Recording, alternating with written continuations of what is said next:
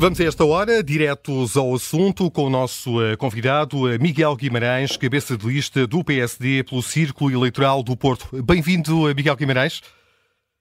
Obrigado. O debate de ontem entre Luís Montenegro e Mariana Mortágua sobre saúde e o SNS pôs em evidência as eh, diferenças ideológicas entre os dois partidos, eh, por exemplo, sobre o recurso a privados. Eh, Mariana Mortágua diz que o cheque cirurgia, por exemplo, vai acabar por tirar mais médicos do SNS para o privado e até agora mais de 80% dos cheques ficaram por usar. Por que a AD insiste neste sistema que fica evidente, pelo menos de acordo com estes dados ontem avançados por Mariana Mortágua, que não funciona? Bom, este é, é, o esquema que neste momento existe, não é? Porque, repare, nós, eh, se queremos de facto resolver eh, rapidamente os problemas que temos no acesso aos cuidados de saúde, eh, estamos a falar, obviamente, naquilo que são o acesso aos cuidados de saúde primários, sabemos que temos mais de 1 milhão e 700 mil pessoas sem médico familiar atribuído, mas também eh, aquilo que são as consultas, algumas das consultas de especialidade e também eh, algumas cirurgias, eh, nós vamos ter que ter um plano de emergência. Este plano de emergência que uh, o AD está a propor é um plano de emergência para, uh, no prazo de um ano, uh, normalizar o acesso global aos cuidados de saúde e cumprindo aquilo que são os chamados tempos máximos de resposta garantidos. Ora bom, para que isto possa acontecer, nós não conseguimos fazer isto neste momento e sem serem feitas as reformas que são necessárias fazer, porque essa é numa segunda fase. Nós temos que modernizar o Serviço Nacional de Saúde. Nós não podemos continuar a ter um serviço público de saúde que funciona como há 45 anos atrás. Tem as mesmas regras de gestão, tem a mesma governance, etc. Portanto, as coisas vão ter, vão, vão ter que mudar, mas isso demora algum tempo, não se faz de um dia para o outro. Eh, nós vamos ter que ter aqui uma cooperação que é possível, que já existe. Atenção, eu lembro que muitos dos doentes eh, fazem, dos doentes do SNS fazem exames complementares de diagnóstico e terapêutica no setor privado, fazem algumas consultas de algumas especialidades e também, como disse há pouco, algumas uh, das cirurgias. Mas isto tem que ser devidamente regulado, tem que ter objetivos temporais justos para que, de facto, isto funcione de uma forma mais organizada. E, e tem capacidade de resposta, falar, estamos, tem capacidade de resposta ao setor privado e social eh, para responder a esta, esta necessidade? Eh, eu julgo, eu julgo sim, repara, eh, julgo sim por isto. Eh, nós temos muitos médicos, como é, conhecido, como é sabido, e enfermeiros também, mas sobretudo médicos, que estão fora do Serviço Nacional de Saúde. É verdade que uma parte destes médicos acabou por optar por trabalhar fora do país, mas uma parte muito significativa que estão, de médicos que estão fora do SNS estão a trabalhar no setor privado ou no setor social. E, por exemplo, no caso, por exemplo, dos especialistas de medicina geral e familiar, nós temos mais de 1.400 especialistas de medicina geral e familiar que estão fora do SNS, uhum. que não trabalham no SNS. Se porventura alguns destes médicos, eh, digamos, digamos 700, 800 destes médicos, quiserem aderir eh, a estabelecer com o setor público aqui um acordo em termos da constituição de um modelo de unidade de saúde familiares que já estão previstos na legislação, aliás, já vem do tempo do Dr. Paulo Macedo, que são as USF, chamadas Unidades de Saúde Familiares, LC, nós conseguimos reduzir de forma significativa uh, o número de utentes que neste momento não têm médico de hum. família. Deixa-me perguntar, uh, isso é, é uma forma de alargar o projeto Bata Branca que oferece médico de família a quem não tem? Eh, sim, o projeto Mata Branca é um projeto, é um projeto diferente, mas é, mas é uma forma. Enfim, nós, nós se não alargarmos não conseguimos de repente inventar, isto é, ou eu tenho mais médicos de família a colaborar eh, neste esforço de, de, garantir aos portugueses médico de família para todos, não é? Os cidadãos, ou então eh, dificilmente se consegue outra alternativa, quer dizer, para os médicos de família que trabalham no SNS, neste momento já têm uma lista de utentes eh, que ronda os cerca de 1.900 utentes por médico de família. Isto tem a ver com as unidades ponderadas. Tem utentes de várias áreas, tem, tem crianças, tem pessoas mais velhas, tem pessoas que nem sequer têm doenças, mas que são seguidas dentro daquilo que é o seguimento que os, que os médicos família fazem, eh, sobretudo naquilo que tem a ver com a promoção da saúde, com a prevenção da doença, etc.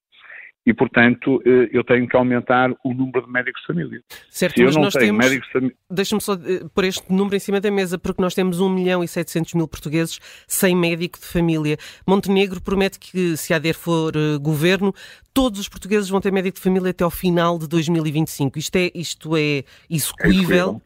É eu penso que sim. É execuível por, por, dois fatores fundamentais. Primeiro, nós nunca formamos tantos médicos de família como aqueles que estamos a formar agora. Ou seja, o número de especialistas em medicina geral e familiar que terminam a especialidade neste momento é à volta dos 600 médicos de família por ano, eh, o que significa que se nós conseguimos criar as condições dentro do próprio SNS para que estes médicos optem por ficar no SNS, o número de médicos vai crescer dentro do SNS. Eu estou a falar dos médicos de família, mas podemos falar também dos outros médicos das outras especialidades.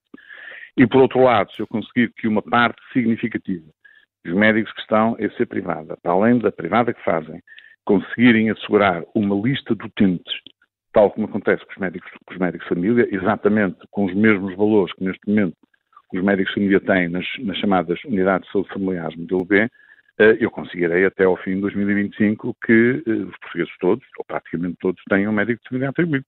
Eu sei que também, durante este espaço de tempo, há médicos que se reformam, mas o número de médicos de família que se formam é muito inferior ao número de médicos de família que neste momento estão a formar.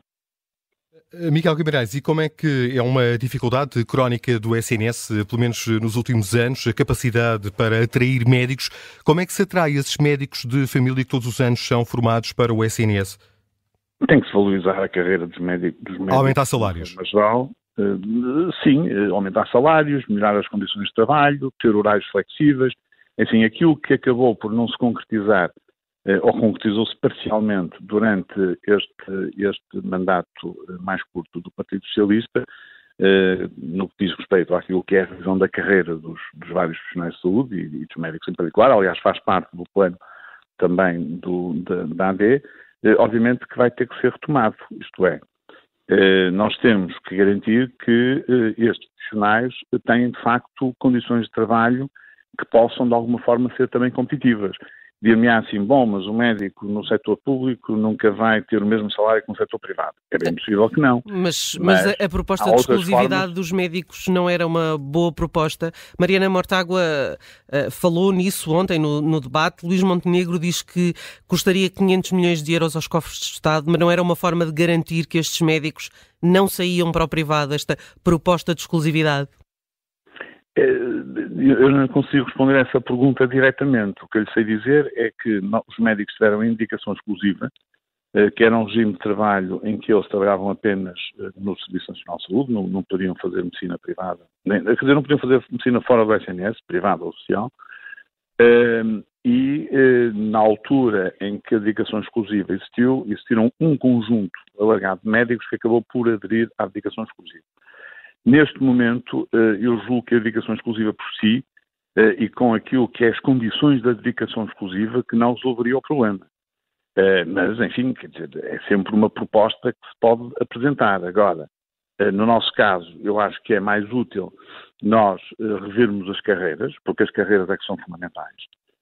E a carreira é a parte basilar do próprio Serviço Nacional de Saúde, porque a carreira significa formação, significa investigação, significa trabalhar também ao mais alto nível em todas as áreas e, portanto, e tentar captar mais médicos para o Serviço Nacional de Saúde. De resto, eu acho que eh, é possível que venha a acontecer, e as pessoas não fiquem admiradas, que mais médicos possam vir optar por ficar no Serviço Nacional de Saúde eh, a partir do momento em que sentirem que eh, as pessoas se importam com eles, que os respeitam e que lhes querem melhorar aquilo que são as condições globais de trabalho.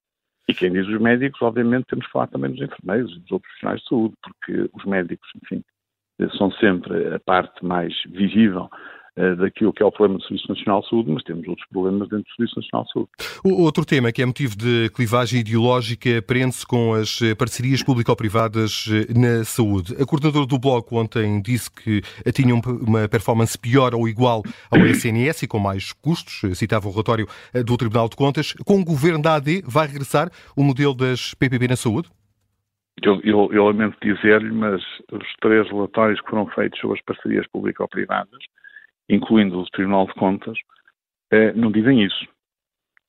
Eh, o que dizem é que, eh, em termos daquilo que foi a avaliação das parcerias público-privadas comparadas com o modelo de gestão, estamos a falar do modelo de gestão, são na mesma hospitais públicos, mas com o modelo de gestão privado, comparada com o modelo de gestão tradicional que existe neste momento no setor público, foram uma mais-valia. Todas elas. Todas elas pouparam imenso dinheiro ao Estado. E eu aconselho as pessoas a lerem o, o relatório do Tribunal de Contas todo e a lerem aquilo que foi o relatório da Comissão de Acompanhamento das Parcerias Público-Privadas do próprio Estado. Ou seja, quer o relatório da Comissão de Acompanhamento, quer o relatório do Tribunal de Contas, dizem que as parcerias público-privadas foram eh, eficientes no sentido de que pouparam dinheiro ao Estado e ofereceram os cuidados de saúde que foram contratualizados pelo próprio Estado com, uh, com o setor privado, neste caso. Então é um sim. Uh, Voltam é, as PPP caso a AD é assim, ganhe as eleições? Depende, depende dos hospitais, repare. Não faz sentido nenhum, se calhar, um hospital da dimensão, imagino, do Hospital Santa Maria ou São João, ser uma parceria pública ou privada neste momento, eh, mas pode fazer sentido em alguns casos específicos, como aconteceu na altura em que as parcerias público-privadas uhum. Eh, aconteceram. Estamos Agora, mesmo, estamos mesmo faz, a chegar ao final do nosso tempo. Dizer, sempre que se faz uma parceria público-privada, tem que se colocar em primeiro lugar o doente, ou seja, ela é para ser eficaz para o doente e defender a causa pública, ou seja, as contratações que se façam com o setor privado em termos de gestão de um hospital público têm que pôr sempre também em primeiro lugar, aquilo que é causa pública. Uhum. Resta-nos um minuto e eu gostava de lhe perguntar: um, a Ordem dos Médicos uh, diz que vai abrir um inquérito às baixas médicas apresentadas pelos uh, agentes de segurança. Como é que é possível investigar para aferir se as baixas foram fraudulentas ou não? É ter acesso aos processos clínicos e a Ordem dos Médicos, de facto, pode fazê-lo. E acho que foi uma boa decisão do seu bastonário da Ordem dos Médicos, que é perante a polémica que existe perante aquilo que foi a investigação que já foi pedida, penso eu, pela, pela própria polícia, pela direção da polícia. Eh, eu acho que a Ordem dos Médicos, dentro daquilo que são as suas competências próprias, eh, tem todo o direito também a intervir, a perceber se as baixas foram passadas de acordo com a legisartes ou não. E, portanto, porque, repara, o acesso a processos clínicos não é um acesso generalizado. E a Ordem dos Médicos tem essa possibilidade através dos seus órgãos competentes. Miguel Guimarães, obrigado. É o candidato do eh, PSD pelo Círculo Eleitoral do Porto, antigo eh, bastonário da Ordem dos Médicos, convidado de hoje do Direto ao Assunto.